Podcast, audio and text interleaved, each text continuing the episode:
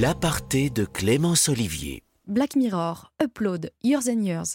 Les nouvelles technologies sont une véritable source d'inspiration pour les créateurs de séries. Ils s'amusent à nous montrer leurs bienfaits, leurs limites, leurs dangers aussi pour l'humain et pour nos sociétés. Mais, parfois, ce sont les séries qui stimulent les créateurs de nouvelles technologies. C'est ce qui s'est passé au début des années 70. Une série de science-fiction culte, Star Trek, a inspiré à un homme une invention de génie, le téléphone portable.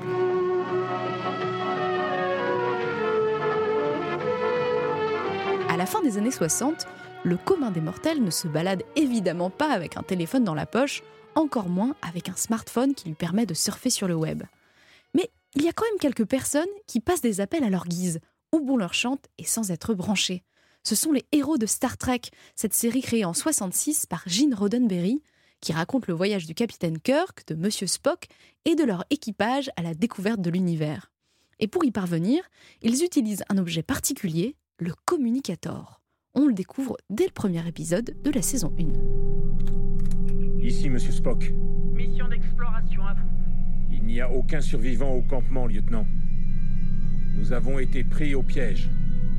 Le capitaine a disparu. Terminé.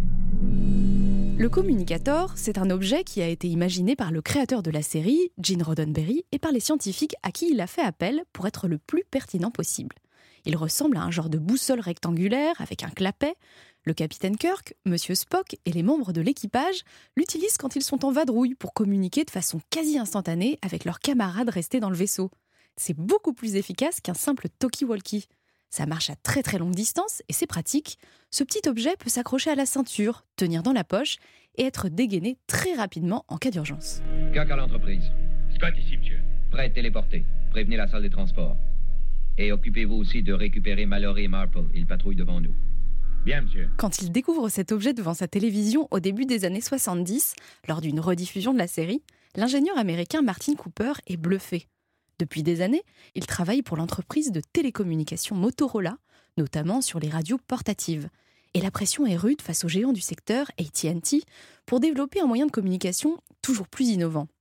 Mais la série lui donne l'élan d'aller plus loin et de concevoir un projet qu'il n'avait jusque-là pas osé développer, c'est donc le téléphone portable. Pendant 90 jours avec son équipage, le capitaine Martin Cooper travaille d'arrache-pied. Et au printemps 1973, il dévoile le tout premier téléphone mobile, sans fil donc.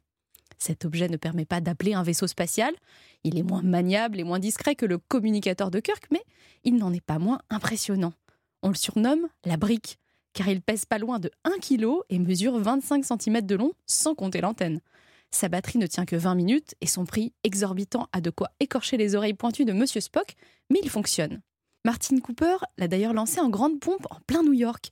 Et comme un ultime pied de nez à son concurrent chez ATT, il a profité de l'événement pour lui passer un petit coup de fil depuis sa brique téléphone mobile. Est-ce que votre logique trouve ça fascinant, monsieur Spock?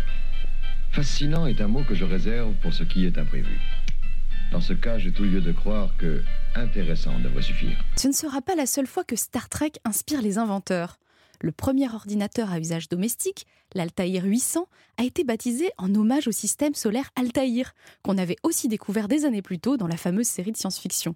Quant aux développeurs du MP3 et de la traduction instantanée, ils peuvent aussi la remercier, puisqu'elle avait imaginé des années plus tôt l'ancêtre de ces technologies.